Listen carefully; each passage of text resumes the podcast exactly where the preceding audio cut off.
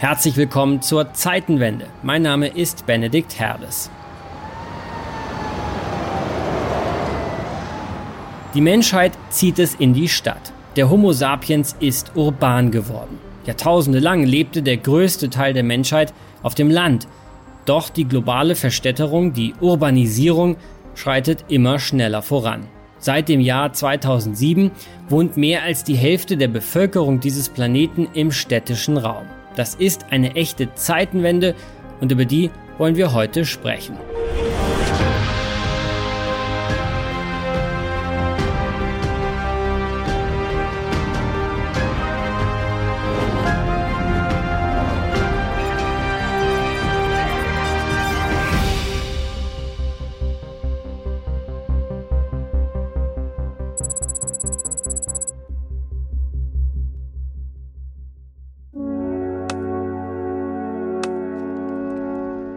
Von knapp 8 Milliarden Menschen weltweit leben heute 4,5 Milliarden in Städten. Und es werden immer mehr.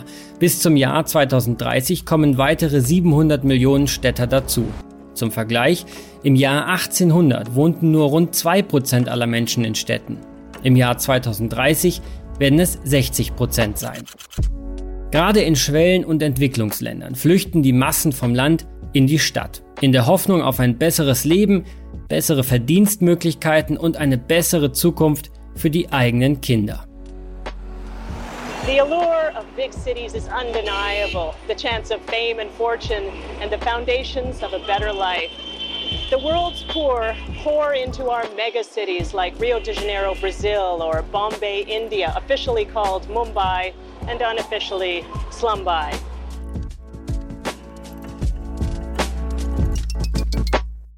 Jeden Tag ziehen weltweit rund 200.000 Menschen in die Stadt. Das Ergebnis dieser Landflucht sind immer gewaltigere Ballungszentren. Aktuell gibt es 34 Megastädte, also Städte mit mehr als 10 Millionen Einwohnern. Die meisten davon, nämlich 21, liegen in Asien. 1950 gab es nur zwei Megastädte, New York und Tokio. Bis zum Jahr 2030 könnte die Anzahl der Megastädte auf 43 steigen. Mit knapp 40 Millionen Einwohnern dürfte dann Delhi die größte Stadt der Welt sein, inklusive aller Probleme, die damit einhergehen. Dabei ist die indische Hauptstadt schon heute der Ort mit der größten Luftverschmutzung der Welt.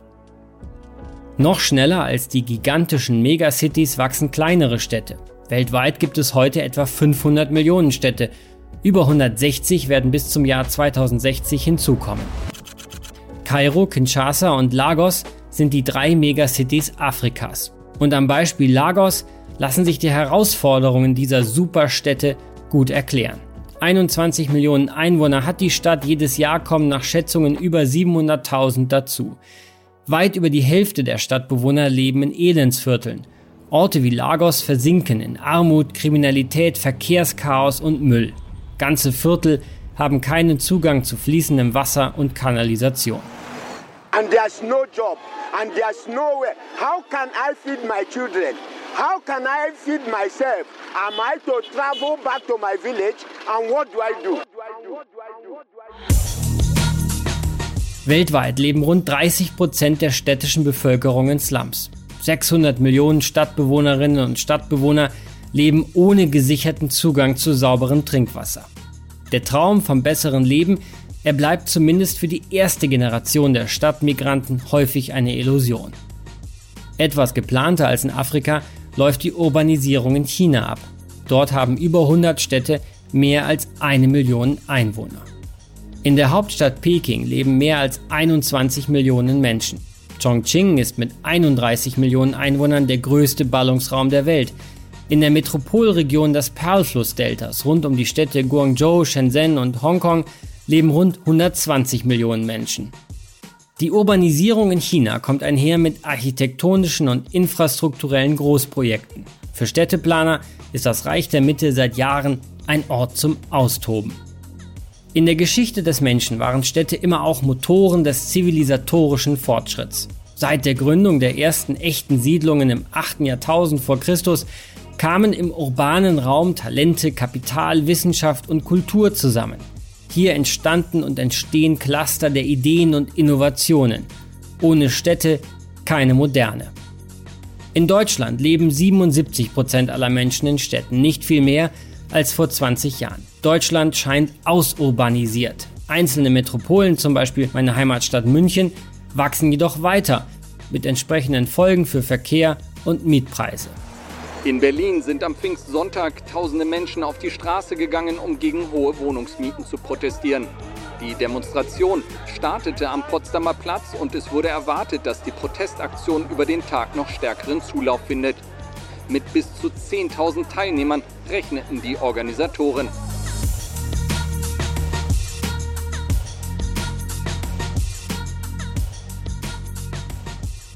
Gerade urbane, gebildete Schichten träumen hierzulande immer öfter vom Landleben. Landlust ist Zeitgeist und erfüllt eskapistische Bedürfnisse gestresster Großstädter.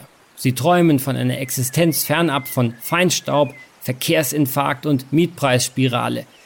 Bücher über Bäume und Zeitschriften über das Landleben haben Hochkonjunktur. Lockdown und Homeoffice im Zuge der Corona-Pandemie haben diese Landlust noch einmal verstärkt.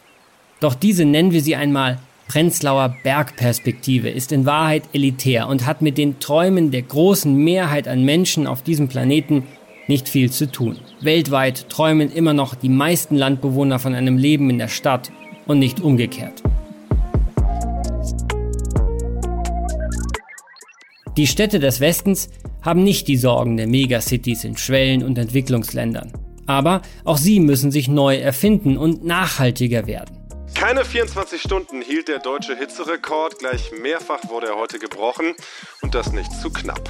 Erstmals seit Beginn der Wetteraufzeichnungen übersprang das Thermometer in Deutschland die 42 Grad Celsius Marke. Städte sind Hotspots des Klimawandels. Über Dächern und zu asphaltierten Straßen staut sich im Sommer die Hitze. Autos und Klimaanlagen produzieren zusätzliche Wärme. Die immer neuen Rekordwerte auf dem Thermometer machen Stadtbewohner immer öfter zu schaffen. Klimaschutz beginnt im urbanen Raum. Hier wird es nicht nur am heißesten, hier entstehen auch ein guter Teil der weltweiten CO2-Emissionen. Dazu kommen Verkehrsprobleme und Umweltbelastung durch Abgase und Feinstaub. Kurzum, Städte müssen umsteuern.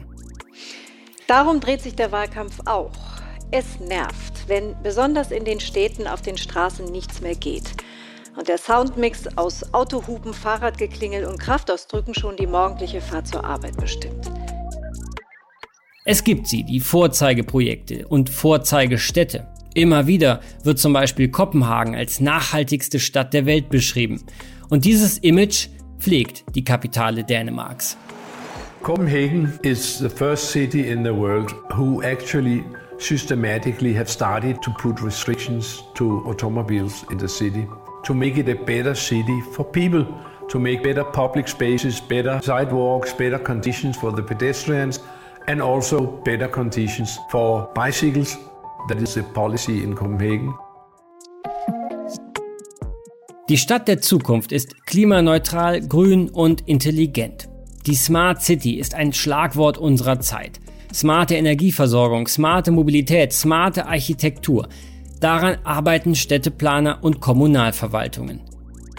Doch wie kann die urbane Transformation gelingen? Wie schaffen wir eine nachhaltige Urbanisierung in Schwellen- und Entwicklungsländern? Wie müssen sich andererseits heimische Städte verändern? Mehr als genug Fragen für eine Zeitenwende zum Thema Städte. Meine Gäste diesmal der Stadtforscher Florian Koch und die Städteplanerin und Architektin Dieter Ley.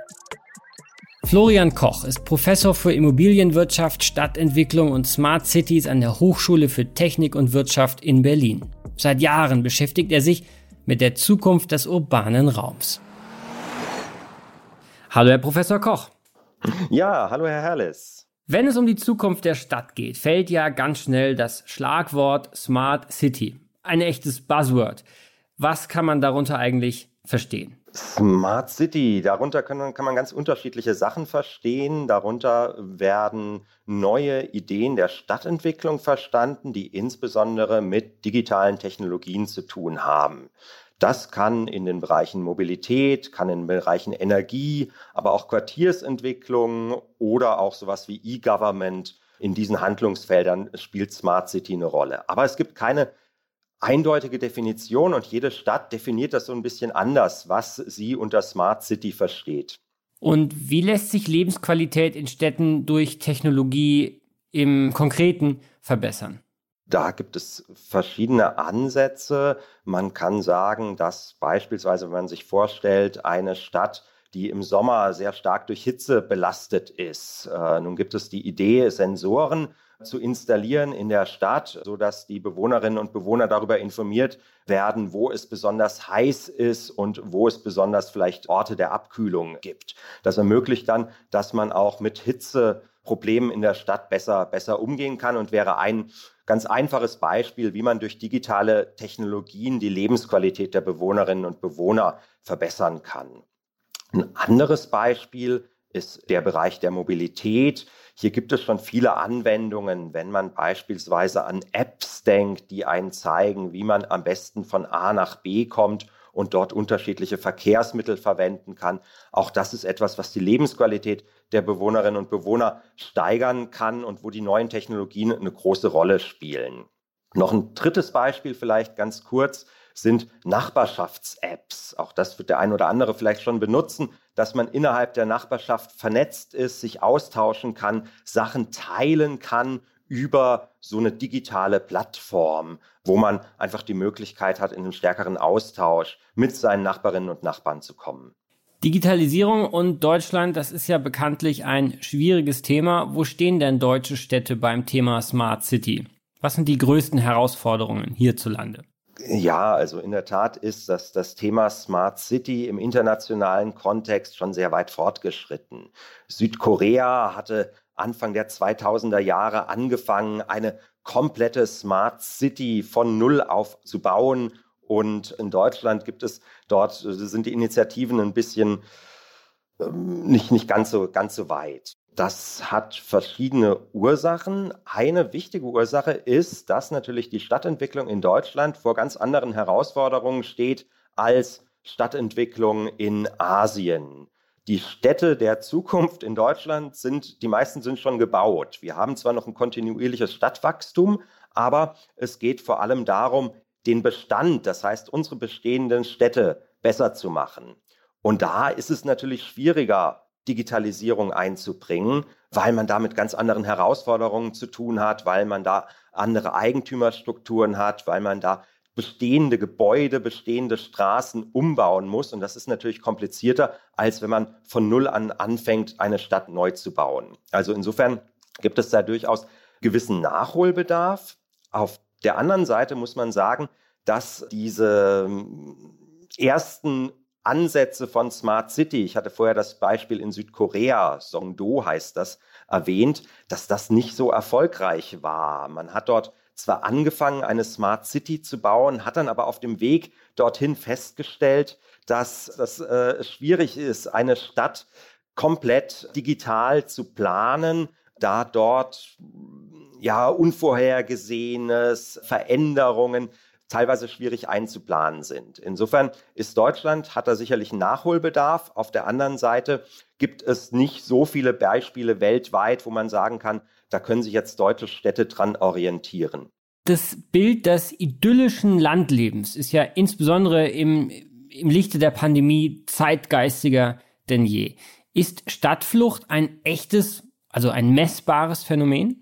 Es gibt, wenn man sich Immobilienpreise anschaut, dann sieht man, dass die Immobilienpreise gerade im Umland gestiegen sind. Das war schon vor der Pandemie so und da hat jetzt natürlich die Pandemie nochmal einen stärkeren ähm, Push gegeben dahin. Die Bevölkerungszuwächse in den Städten sind leicht rückläufig, teilweise stagnieren die Großstädte auch in ihrer Einwohnerzahl, während das Umland weiter wächst. Allerdings muss man da fragen, was die Hintergründe, was die Ursache dafür ist.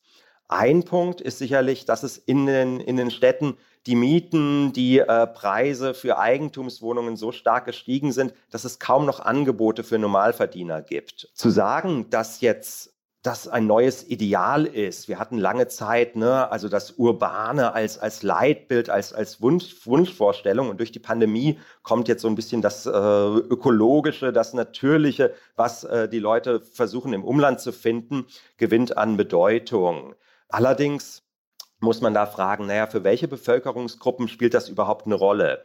Das sind meistens Leute, die schon, also sind jetzt keine jungen Erwachsenen, das heißt, es sind nicht die Leute, die normalerweise in die Städte ziehen, sondern es sind eher Leute, die schon in den, in den Städten wohnen und wo es eigentlich schon immer so einen gewissen Trend raus ins Umland gegeben hat, gerade in der Phase der Familiengründung gewinnt das an Bedeutung.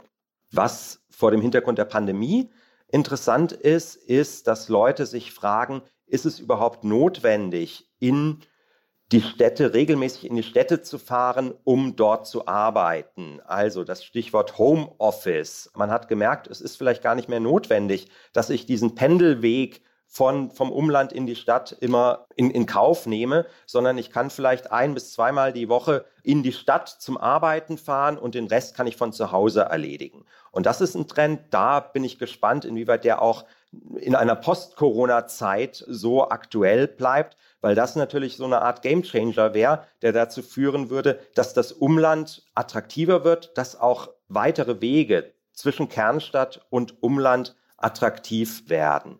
Eine Voraussetzung dafür ist natürlich, Sie hatten vorher das, das Beispiel der Digitalisierung in Deutschland angestrebt, dass es natürlich auch im ländlichen Raum, in den suburbanen Raum eine gute Versorgung mit Internet gibt, eine gute Infrastruktur, die sowas überhaupt ermöglicht. Könnte die Corona-Pandemie die Stadtplanung der Zukunft in Deutschland beeinflusst haben? Stadtplanung ist ja immer was, was länger, längerfristiges. Und was durch Corona, denke ich mal, deutlich geworden ist, ist die Rolle der Nachbarschaft. Also was gibt es in meinem unmittelbaren Umfeld? Fühle ich mich da wohl? Kann ich da auch irgendwie rausgehen? Insofern haben sich die Leute vielleicht noch mehr besonnen auf ihr, ihre Wohnung und ihr unmittelbares Wohn Wohnumfeld. Gesprochen für die Stadtplanung könnte man argumentieren, dass solche Punkte dann wichtiger werden. Also, was gibt es in der unmittelbaren Nachbarschaft? Wie kann Lebensqualität dort geschaffen werden? Welche Einkaufsmöglichkeiten gibt es dort? Das heißt, solche Punkte sind jetzt durch die Pandemie stärker geworden. Lassen Sie uns über Nachhaltigkeit sprechen. Ganz einfach gefragt. Ist die Stadt eigentlich gut oder schlecht fürs Klima? Die Stadt ist äh, sowohl Verursacher des Klimawandels als auch Betroffener des Klimawandels. Mehr als 70 Prozent der CO2-Emissionen weltweit haben irgendwie städtischen Ursprungs. Und jetzt könnte man sagen, naja gut, das äh, bedeutet ja, dass die Städte schuld am Klimawandel sind. Sind sie in gewisser Weise sicherlich auch. Auf der anderen Seite bieten die Städte die Möglichkeit, auch Klimaschutz zu betreiben. Das heißt, wenn wir globale Nachhaltigkeit, globalen Klimaschutz erreichen wollen, dann müssen wir damit anfangen, Städte umzubauen. Es kann nicht sein, dass wir aus den Städten ziehen, dass alle Leute aufs Land äh, ziehen. Das hat auch negative Umweltauswirkungen. Wenn man an den Verkehr denkt, der dadurch verursacht wird, wenn man auch an den Flächenverbrauch denkt, der dadurch verursacht wird. Städte haben Vorteile. Städte, Leute gehen in die Städte, weil sie dort Ausbildung haben, weil sie dort Ausbildungsplätze finden, weil sie dort Kultur haben, weil sie dort Freunde finden. Also insofern werden wir weiter in Städten leben und die Aufgabe ist es, diese Städte so zu bauen, so umzugestalten, dass sie dem, zum Klimaschutz beitragen. Wie können es Städte denn schaffen, klimaneutral oder sogar klimapositiv zu werden? Was sind die großen Hebel? Es sind drei wesentliche Handlungsfelder, die da zu beachten sind. Das eine ist der Bereich der Energie, das heißt, welche Energiesysteme gibt es in, in den Städten? Hier ist es natürlich notwendig, aus fossilen Brennstoffen auszusteigen und auf regenerative Energien zu setzen. Das kann geschehen durch sogenannte dezentrale Anlagen, also durch Photovoltaik auf den Dächern, durch Geothermie, durch neue regenerative Energien. Das heißt, das ist ein Punkt, an den Städte ganz konkret dazu beitragen können, Klimaschutz zu betreiben. Ein anderer Punkt ist der Bereich der Mobilität. Hier geht es darum, den, ja, den Autoverkehr, den sogenannten motorisierten Individualverkehr zu reduzieren und zu umweltfreundlicheren Lösungen kommen. Das heißt, ÖPNV, Bussysteme, U-Bahn-Systeme auszubauen, Fahrrad attraktiver zu machen, auch Fußgängermöglichkeiten zu schaffen. Oslo beispielsweise hat es geschafft, ähm, die CO2-Emissionen ganz gewaltig zu reduzieren, indem sie ganz, ganz stark auf diesen ÖPNV gesetzt haben und hier ganz, ganz viele Maßnahmen gemacht haben. Auch Elektromobilität ist dann natürlich ein Baustein, der für die Städte, der es den Städten ermöglicht, ähm, den Klimaschutz voranzutreiben. Als dritten Punkt, in dem Städte Klimaschutz betreiben äh, können, ist der Bereich, der am kompliziertesten ist, und das ist der Gebäudebereich. Gebäude sind einer der Hauptverursacher von CO2-Emissionen. Die Wärme in Gebäude, die Lüftung in Gebäuden. Und hier ist es eine große oder eine wichtige Maßnahme, Gebäudesanierungen durchzuführen. Das heißt, die bestehenden Gebäude so zu sanieren, dass weniger CO2 emittiert äh, wird. Das kann durch Ressourceneffizienzen geschehen, indem man beispielsweise eine andere Dämmung einbaut, andere Fenster und somit den Anteil des Gebäudes an den CO2-Emissionen reduziert. Dass das nicht ganz einfach ist, das merken wir an den Diskussionen, die wir momentan haben. Wer soll das bezahlen? Was hat das für Auswirkungen auf den Mietpreis? Das heißt, da gibt es ganz viel, was noch nicht geklärt ist. Einige Städte haben schon angefangen, hier bestimmte Maßnahmen, äh, Förderprogramme zu machen, damit der Gebäudestand saniert werden äh, kann. Und als weiteren Punkt, wenn wir über Klimaschutz reden, ist auch der Aspekt der Anpassung. Städte sind aufgrund ihrer Struktur sogenannte urbane Hitzeinseln. Das heißt, in den Städten ist es aufgrund des Asphalts, der dort ist, aufgrund der Gebäude, die da, äh, dort stehen, immer schon heißer als im Umland. Ich denke, das hat jeder, jede schon mal irgendwie mitbekommen. An einem heißen Sommertag, wenn man ins Umland fährt und dann abends wiederkommt, dann denkt man, ui, ist es hier heiß in der, in der Stadt. Und vor dem Hintergrund des Klimawandels ist es natürlich so, dass das dann noch heißer wird in den Städten und Städte müssen sich dazu überlegen, wie sie diese, dieses heiße Klima reduzieren können und sogenannte äh, Klimaanpassungsmaßnahmen durchführen. Ein Beispiel hierfür ist die, die Stadt Jena, die sogenannte Klimaoasen gebaut hat. Das heißt, Jena hat geschaut, wo es besonders heiß ist im innerstädtischen Bereich und hat dann ganz gezielt dort Grünflächen hingebaut, die deutlich kühler sind als die umliegenden Nachbarschaften und insofern eine Klimaanpassung vorgenommen. Auch vor dem Hintergrund, das ist jetzt nochmal ein anderes Thema, der Starkregenereignisse müssen sich Städte darauf anpassen. Das heißt, überlegen, wie können sie damit umgehen, dass es künftig solche Starkregenereignisse, wie wir sie jetzt auch in äh, Rheinland-Pfalz und in Nordrhein-Westfalen mitbekommen haben, vielleicht reduzieren, beziehungsweise die Effekte, die das haben kann, reduzieren. Auch da ist es notwendig, dass Städte bestimmte Maßnahmen treffen. Eine Maßnahme hierfür ist Regenrückhaltebecken, ähm, aber einfacher ist es, dass man eben mehr Grünflächen in den Städten schafft, wo das Wasser versickern kann. Und dadurch kann man eine gewisse ja, Resilienz, also eine gewisse Widerstandsfähigkeit gegenüber solchen Starkregenereignissen erreichen. Oft werden ja Städte wie Barcelona, Paris oder Kopenhagen als Vorbilder genannt. Was hat man dort richtig gemacht? Ich fange mal an mit, mit Barcelona, weil hier gab es eine, eine Maßnahme, die sehr erfolgreich war und die jetzt auch versucht wird, das in verschiedenen deutschen Städten umzusetzen. Das waren die sogenannten Superblocks. Die Stadtstruktur von Barcelona ist so eine Blockstruktur, das heißt, man hat Wohnblocks und drumherum führen Straßen. Man hat dann in Barcelona angefangen, einige dieser Straßen autofrei zu machen und somit verschiedene Gebäudeblocks miteinander verbunden. Es gab dann autofreie Straßen, die die einzelnen Blocks miteinander verbunden haben und drumherum ist dann der Verkehr geflossen. Durch diese autofreien Straßen hatte man dann die Möglichkeit, ja, weiteren, weitere Fläche zu schaffen, die für die Bewohnerinnen und Bewohner dann genutzt werden konnte. Die haben dort Stadtmöbiliar aufgestellt, ne? das heißt also Tische, Bänke, Die haben dort den Asphalt bunt angemalt, die Kinder konnten dort spielen. Es gab Inline-Strecken für Skater, die dort geschaffen wurden. Und das mit einer relativ einfachen Maßnahme, indem man bestimmte Straßen einfach für den Autoverkehr geschlossen hat. Also eine ganz einfache Maßnahme. Ich denke, der, das Wichtige war, einfach mal machen, ein Experiment zu wagen. Wenn es nicht geklappt hätte, wären die Konsequenzen nicht so, nicht so schlimm gewesen. Aber man hat es einfach ausprobiert. Die Stadt Paris hat ein bisschen anderen Weg genommen und hat ein, ein Leitbild entwickelt, was sehr eingängig war. Die sogenannte 15-Minuten-Stadt. 15-Minuten-Stadt bedeutet, dass alles, was man für das tägliche Leben braucht, Einkaufen, Kultur, Arbeit, innerhalb von 15 Minuten zu Fuß oder mit dem Fahrrad erreichbar sein soll. Dieses, dieses Bild, äh, 15 Minuten Stadt, ist erstmal sehr, sehr eingängig und hat dazu geführt, dass die Idee, wie, wie eine Stadt funktionieren soll, in Paris neu, neu gedacht wurde. Man hat dann verschiedene Maßnahmen umgesetzt, indem man auch wiederum Fahrradstraßen ausgebaut hat, einige Straßen für den ÖPNV gesperrt hat, aber auch neue Kultureinrichtungen installiert hat und somit eine Transformation einer Stadt geschafft hat.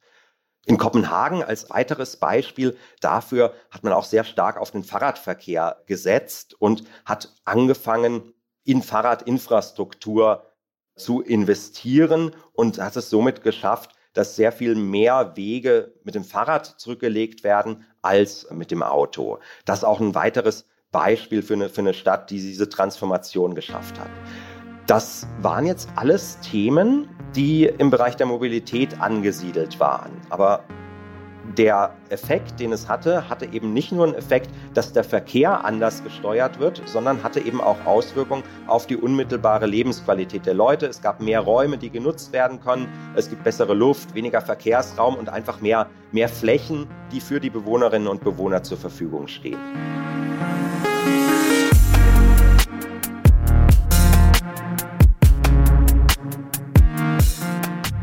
Dieter Lai plant Städte von China bis Saudi-Arabien. Sie ist Professorin für Städtebau und Entwerfen an der Hochschule Darmstadt und Partnerin im Büro ISA Internationales Städtebauatelier Stuttgart mit Niederlassungen in Peking, Seoul und Santiago de Chile.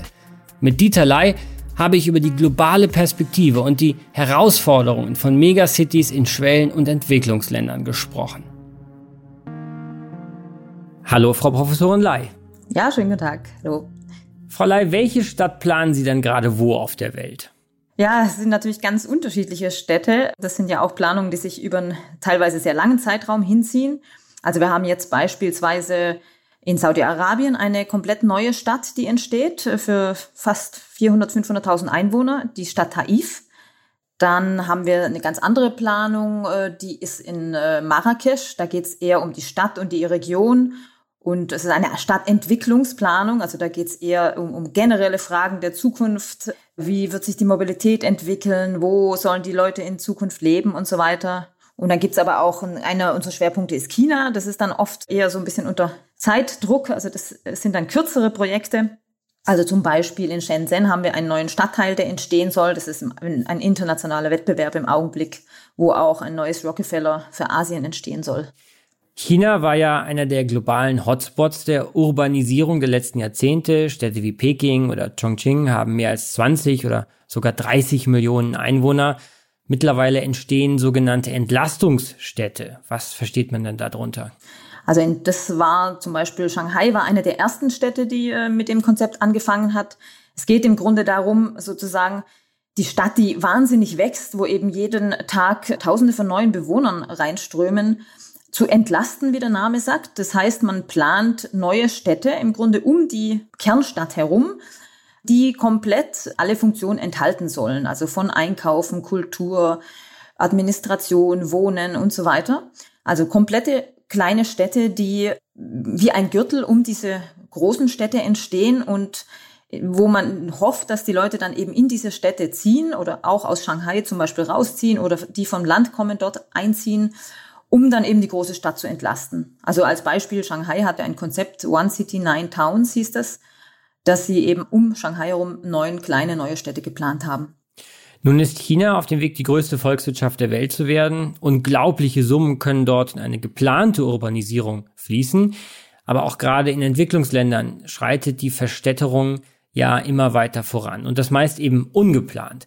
Egal ob in Indien, Lateinamerika oder in Afrika.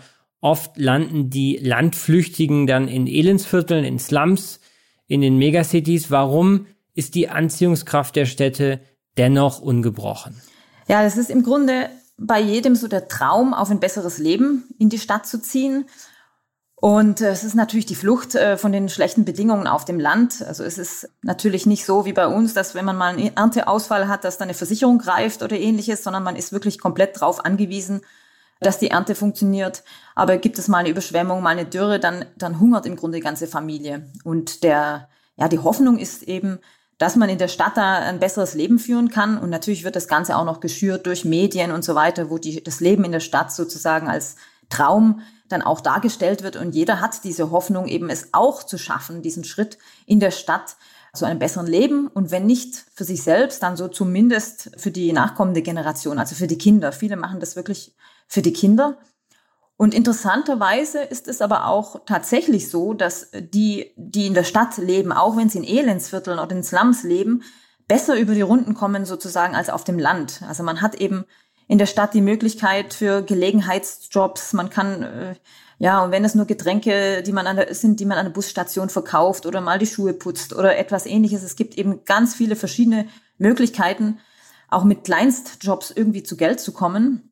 Daher muss man sagen, selbst wenn es den Leuten schlecht geht in der Stadt, kaum jemand geht zurück aufs Land. Was sind denn die größten konkreten Herausforderungen von Megacities im globalen Süden, also in Afrika oder in Südasien zum Beispiel? Ja, also die größte Herausforderung sind sicherlich diese Menschenmassen, die in die Städte strömen, also dieses extreme Wachstum. Und das ist tatsächlich nicht vergleichbar mit dem, was wir in Europa erlebt haben. Wir haben natürlich auch während der Industrialisierung ein extremes Stadtwachstum gehabt. Aber das ist bei weitem nicht so viel wie das, was jetzt eben gerade in Asien zum Beispiel oder jetzt eben in Afrika passiert. Also nur als Beispiel, die Stadt Chongqing in China, die auch eine der größten, zumindest flächenmäßig größten Städte weltweit ist, die aber kaum jemand kennt, die hat einen Zuzug von etwa 200.000 Einwohnern pro Jahr. Also wenn man sich das mal vorstellt, das sind tatsächlich, ja, das ist im Grunde eine, eine mittelgroße Stadt bei uns oder sogar eine größere Stadt, die jedes Jahr neu dazukommt. Klar, die Stadtplanung und die Stadt muss natürlich mit solchen Mengen und solchen Geschwindigkeiten zurechtkommen. Man müsste im Grunde jedes Jahr eine neue Stadt planen. Damit natürlich verbunden das Verkehrs Chaos. Das betrifft natürlich vor allem Städte jetzt wie in Afrika oder ähm, ja, die, die eben, wo sehr wenig geplant wird oder vorgeplant wird, wo es eben noch keinen ÖPNV und so weiter gibt. Da, äh, klar, bricht der Verkehr natürlich zusammen. Es, es ist eben nur, es gibt eben nur Fahrzeuge, es gibt eben keine Metro und so weiter. Damit einhergehend aber natürlich auch die Luftverschmutzung, Ressourcenverbrauch, die Städte, man sagt ja auch, dass also die Städte machen im Grunde ja 70 Prozent des, des, der Emissionen aus weltweit. Aber auch eine andere Herausforderung, was wir zum Beispiel vor allem in China mitkriegen oder wo wir immer wieder gefragt werden, ist das Thema Identität. Also wie können wir Städte planen, die einerseits schnell Wohnraum schaffen und das, das Wachstum dieser Städte lenken, aber trotz allem irgendwo eine eigene Identität schaffen. Und das ist natürlich auch ein Problem, dass dass äh, gerade in China werden wir oft gefragt, was ist eine chinesische Stadt? Wie können wir ja, wie können wir eine, eine neue, moderne, aber auch chinesische Stadt schaffen, die eben auf die jeweilige Kultur angepasst ist? Um es mal greifbar zu machen, schauen wir mal auf eine spezifische Megacity. Und zwar Lagos in Nigeria, 21 Millionen Einwohner.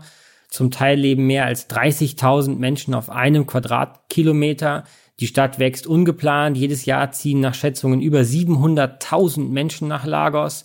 Weit über die Hälfte der Stadtbewohner lebt in Elendsvierteln, was natürlich zu unglaublichen Problemen führt. Verkehrschaos, Müll, fehlende Trinkwasserversorgung, keine Kanalisation zum großen Teil. Wie kann man das in den Griff bekommen? Ja, das ist natürlich eine ganz schwierige Frage, die jetzt auch nicht so einfach zu beantworten ist, weil vor allem natürlich in den Ländern wie in Afrika eben nicht, ähm, sagen wir mal, die finanziellen, der finanzielle Hintergrund da ist, wie es vielleicht in China da ist. Es ist eben nicht so einfach, hier einfach ein Metrosystem einzuziehen und so weiter. Ich denke, man muss bei diesen Städten eben auch überlegen, wie man mit dem Informellen planen kann. Also das heißt auch Raum für das Informelle zu lassen.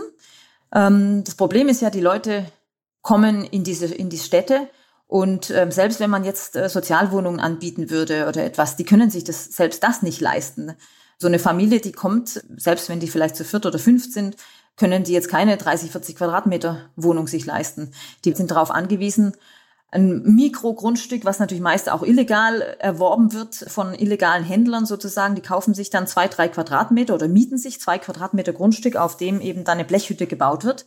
Und das ist das Einzige, was sie sich eben auch leisten können. Und das Verrückte ist auch, dass sie dort, wenn man die Quadratmeterpreise anschaut, im Grunde pro Quadratmeter viel mehr zahlen als vielleicht andere Leute in einem, in einem ähm, exklusiveren Viertel. Aber es ist die einzige Möglichkeit, so einen Kleinstraum zu kaufen. Das heißt, ich denke, man müsste versuchen, dieses System, dieses informelle zu steuern, also zum Beispiel auch diese Mikrogrundstücke zur Verfügung zu stellen, die aber eben dann vielleicht legal erworben werden können und die eben dann auch Möglichkeiten haben, ans Abwasser und das Wasser und so weiter angeschlossen zu werden. Also eine Möglichkeit ist zum Beispiel, dass man im Grunde so eine Art, ich würde mal sagen, Hotspots erstellt, also wie Treffpunkte oder Gemeinschaftshäuser, an denen beispielsweise die Möglichkeiten besteht, Toiletten zu benutzen, zu duschen, äh, Wasser zu holen und so weiter, die dann eben dezentral sozusagen in den einzelnen Quartieren da sind und die zum Beispiel dann sehr gut mit dem ÖPNV angebunden sind. Also dass man diese Hotspots oder diese Treffpunkte dann über ein Bussystem oder ähnliches dann auch vernetzen kann oder auch mit der Innenstadt vernetzen kann und versucht eben dort diese Infrastruktur zur Verfügung zu stellen. Schwierig ist, man kann natürlich nicht jede Hütte sozusagen dann irgendwo ans Abwasser und Wasser anschließen. Aber über solche dezentralen Punkte wäre das beispielsweise eine Möglichkeit.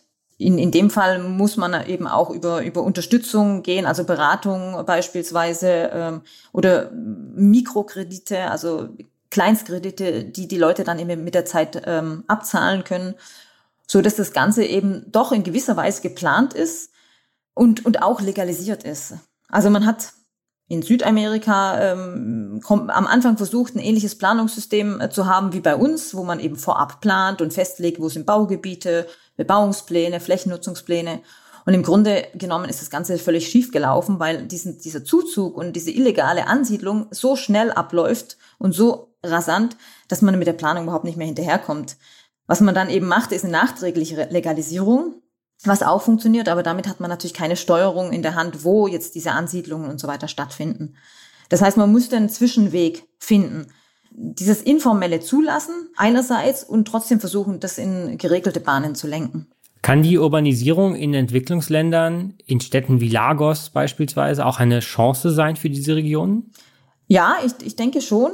Einerseits, gerade wenn man sich die Slums anguckt, die sogenannten Slums, da gibt es natürlich sehr große Unterschiede je nachdem, äh, wo die liegen und so weiter. Aber das sind schon auch Orte, an denen extrem viel entsteht und an denen, denen die extrem produktiv sind. Also in Indien beispielsweise ist gibt es teilweise Lederindustrie, die sogar international exportiert. Das ist in den Slums beheimatet. Also es gibt natürlich auch diese, diese Orte schaffen auch Arbeitsplätze. Die Orte schaffen es den Menschen irgendwo ein, ja, es gibt ein, auch äh, den Begriff Ankunftsstätte. Also das sind wie Durchgangsstationen in das normale Stadtleben. Wenn man es dann dort geschafft hat, kommt man sozusagen in das normale Stadtleben rein. Was sicherlich auch, denke ich mal, als Chance ist, ist, dass beispielsweise man davon ausgeht oder auch schon festgestellt hat, dass die Menschen, die in die Stadt ziehen, weniger Kinder bekommen. Also es ist oft so, dass man natürlich auf dem Land angewiesen ist, sehr viel Nachkommen zu haben, um auch das Land zu bewirtschaften. Das ist dann eben normal, dass man vielleicht sieben, acht Kinder hat. Und sobald die Leute in die Stadt ziehen, ist es oft so, dass sie dann nur noch eben zwei Kinder haben und in die sie dann eben auch das Geld investieren, die sie dann auf die Schule schicken und so weiter. Also daher ähm, sehe ich auch eine Chance in der Verstädterung, beispielsweise das Wachstum der Menschheit etwas zu reduzieren und den, den Menschen insgesamt dann doch einen höheren Lebensstandard zu bieten. Gibt es Megacities, die Sie als Vorbild beschreiben würden, die also besonders viel richtig gemacht haben? Es gibt sicherlich keine Stadt, wo man sagen würde, die hat alles richtig gemacht. Dafür sind die, die Probleme natürlich auch viel zu unterschiedlich. Aber es gibt auf jeden Fall Städte, sage ich mal, die einiges richtig gemacht haben. Also da könnte man beispielsweise in Südamerika einige Städte nennen, wie Medellin, Curitiba oder auch Bogota. Das sind Städte, die versucht haben, eben sozusagen sehr stark auf den, auf den öffentlichen Nahverkehr zu setzen. Also Curitiba oder ja war eine der oder auch Medellin war eine der ersten Städte, die einen Metrobus eingeführt haben. Also die könnten, konnten sich, also eine Metro oder eine Straßenbahn ist natürlich äh, wahnsinnig kostenintensiv, aber das sind eben Busse, die auf eigenen Fahrspuren laufen, die Stationen haben, die dann auch überwacht sind, die sauber sind und so weiter, wie wenn man in eine Straßenbahn einsteigen würden und damit eben natürlich auch viel schneller durch die Stadt kommen und auch mit viel weniger finanziellem Aufwand. Oder die haben beispielsweise auch versucht, eben wichtige auch kulturelle Funktionen in die Slums oder in diese in die schlechten Stadtquartiere zu bringen, also mehr eine Mischung zu schaffen zwischen den Bevölkerungen, eine Bibliothek beispielsweise eher in einem äh, schlechten Stadtquartier zu schaffen, um dort eben auch eine Mischung dann auch von der Bevölkerung hinzubekommen. Oder auch Kleinigkeiten wie Rolltreppen in den Slums. Also da ist es ja oft so in Südamerika, dass die Slums eben an den Hängen, kennt man ja aus Rio oder so, hochgehen.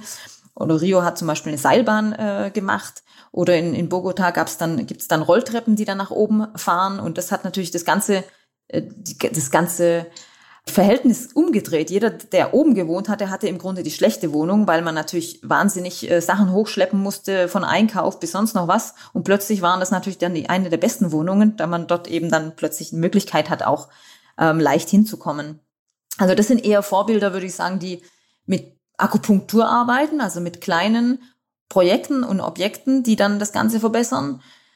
Ansonsten kann man aber auch, ich finde schon auch, dass äh, man kann da natürlich ja viel kritisieren, aber ich denke auch äh, den Weg, den zum Beispiel China gegangen ist, das war natürlich ein ganz anderer Weg, also eher von oben herab. Aber man muss sagen, die haben es natürlich schon trotz allem geschafft, äh, Slums und so weiter mehr oder weniger zu verhindern, indem sie einfach ein, eine wahnsinnige Bautätigkeit gemacht haben, aber auch ähm, zum Beispiel das, äh, ein System haben, wo sie das Ganze über Investoren finanzieren. Also ein, ähm, ein Viertel, was, was zum Beispiel erneuert werden soll, wird jetzt nicht einfach abgerissen und wie, in, wie es zum Beispiel in Manila oder in Philippinen oft der Fall ist, die Leute werden irgendwo an Rand der Stadt umgesiedelt, sondern der Investor kann dort neue Wohnungen bauen, muss aber auch für die für die bestehenden Bewohner dann Wohnungen zur Verfügung stellen, auf dem gleichen Grundstück. Und damit schafft man natürlich auch eine gewisse Mischung. Das äh, funktioniert natürlich nicht immer überall, ist gut. Es gibt natürlich auch Korruption und so weiter. Aber vom Prinzip her finde ich das eigentlich keinen schlechten Gedanken.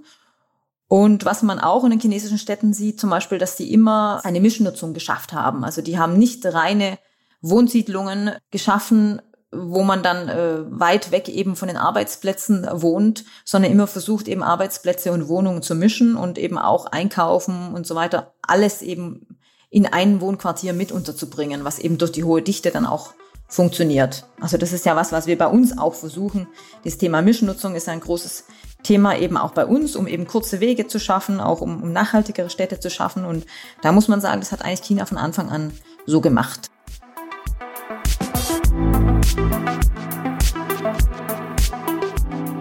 Urbanisierung ist Chance und Herausforderung zugleich. Die große Nachhaltigkeitstransformation unserer Zeit kann nur gelingen, wenn sich Städte neu erfinden. Das gilt sowohl für den globalen Süden als auch für entwickelte Länder. Die Menschheit im 21. Jahrhundert lebt vor allem in städtischen Gesellschaften.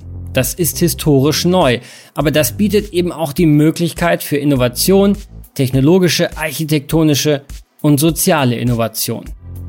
Die Gespräche mit Florian Koch und Dieter Lai haben mir gezeigt, dass es sowohl in Lagos, Nigeria, als auch in Berlin, Paris oder München Wege zu einem nachhaltigeren, gesünderen und besseren Zusammenleben gibt. Wenn es um die Lösung der größten Probleme der Gegenwart geht, denken wir zu oft an die große Politik ganzer Länder, an nationale Klimaziele und internationale Gipfeltreffen. Die Wahrheit ist, der eigentliche Wandel entsteht vor allem im Lokalen, dort wo eben immer mehr Menschen leben, in Städten. Sie sind nicht weniger als die Brutstätten des Fortschritts.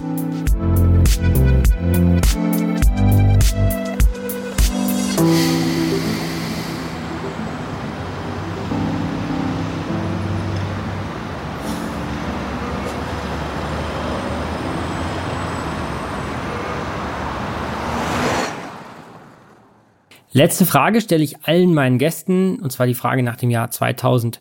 51, das ist das Jahr, in dem ich in Rente gehen werde, wenn ich den Briefen der deutschen Rentenversicherung glaube.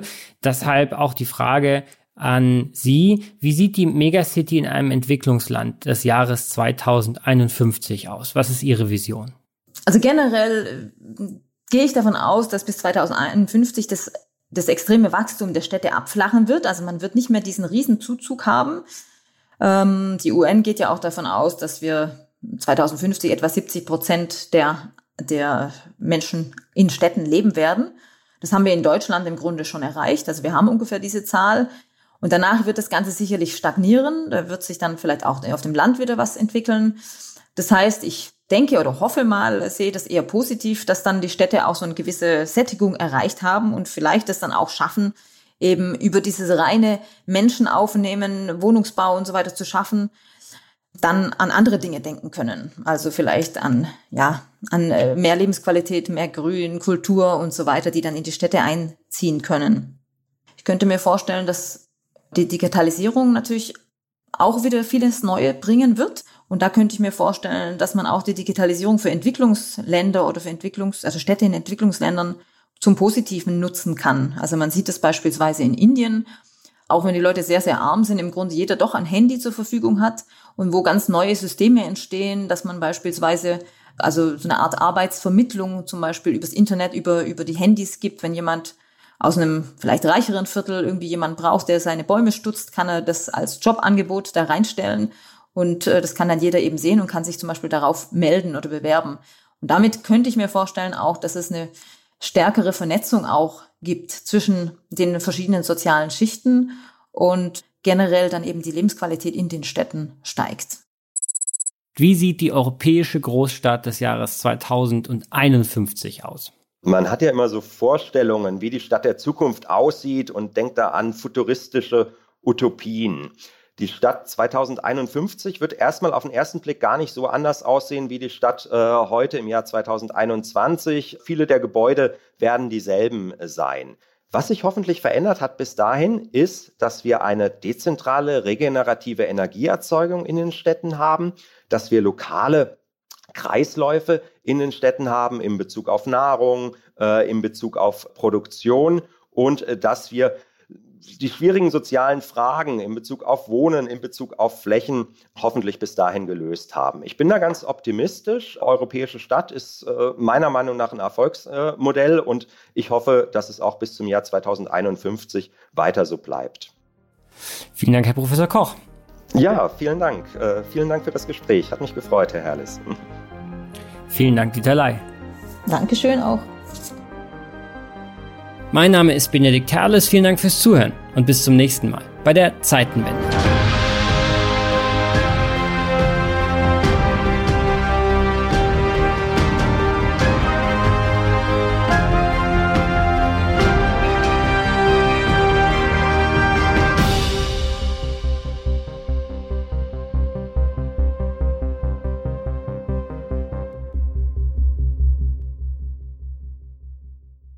Dieser Podcast wird produziert von Podstars